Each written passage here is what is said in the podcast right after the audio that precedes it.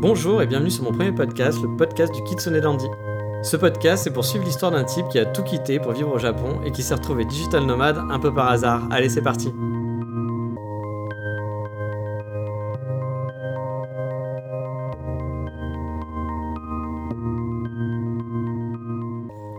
Salut tout le monde Et si aujourd'hui on parlait de moi? Bla bla bla bla bla Parlons plutôt de moi, non. Parle-moi de moi, toi. Bah oui, j'ai pas les droits euh, pour passer des musiques, donc je suis obligé de le chanter moi-même, je suis désolé. Eh, je suis pas venu ici pour souffrir, ok?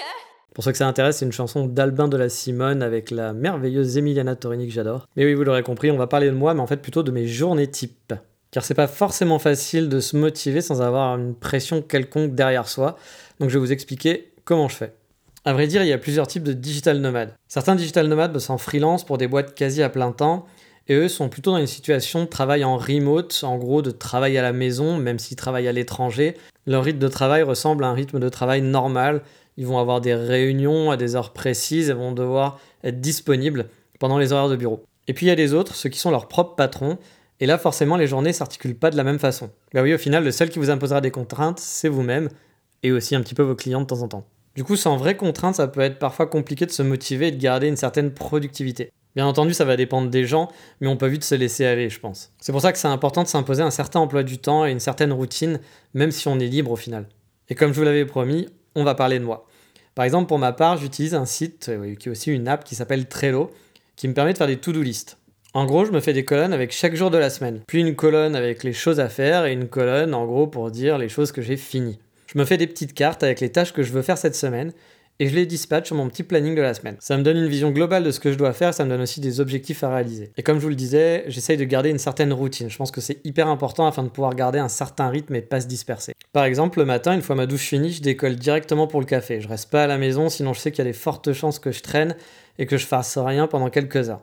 Alors je vous rassure, hein, je m'habille quand même, je sors pas tout nu à Édimbourg, de toute façon ça serait trop suicidaire, vu comme il fait froid. Au café, le premier truc que je fais, c'est d'étudier pendant une heure ou deux les kanji.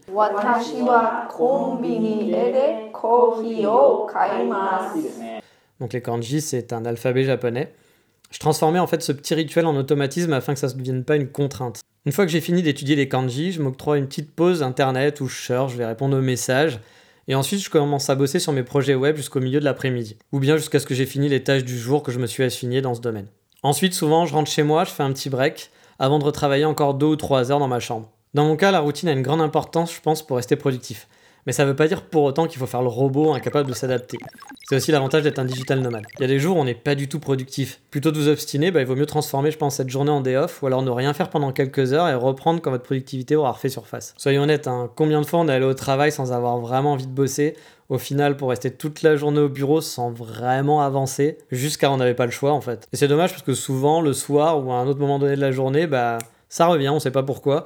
Et là, on est reparti et on est motivé. Et du coup, ces journées de travail bah, sont un petit peu gâchées, un peu perdues. Je peux donc adapter mes journées de travail comme ça m'arrange. J'ai vraiment pas l'impression de bosser moins, bien au contraire. Je vais prendre un exemple hyper concret, un week-end pluvieux. Alors en Écosse, c'est un peu un pléonasme. Bah, je peux bosser pendant le week-end, il n'y a pas de problème. Et puis plutôt sortir la semaine pour profiter du beau temps. Je gâche pas mon temps de travail, je gâche pas mon week-end, donc c'est vraiment parfait pour moi. Après, on est d'accord. Hein. Ma situation est un peu spéciale. J'ai pas de clients, je travaille que pour moi, donc je suis totalement libre de gérer mon planning comme je veux. Tout le monde ne peut pas faire ça, mais en tant que digital nomade, on peut quand même pas mal s'adapter et adapter son planning. C'est vraiment le gros avantage de ce style de vie. Par contre, je suis pas sûr que tout le monde soit capable de gérer ça. Je pense que certaines personnes ont vraiment besoin d'être encadrées pour pouvoir être productifs. Il n'y a pas de mal à ça, hein. c'est juste qu'on est tous différents et qu'on marche pas de la même façon. Moi, en tout cas, pour l'instant, ce mode de vie me convient très bien et je suis largement plus efficace comme ça. Et maintenant, il est temps de vous parler du coup de cœur du moment, PD.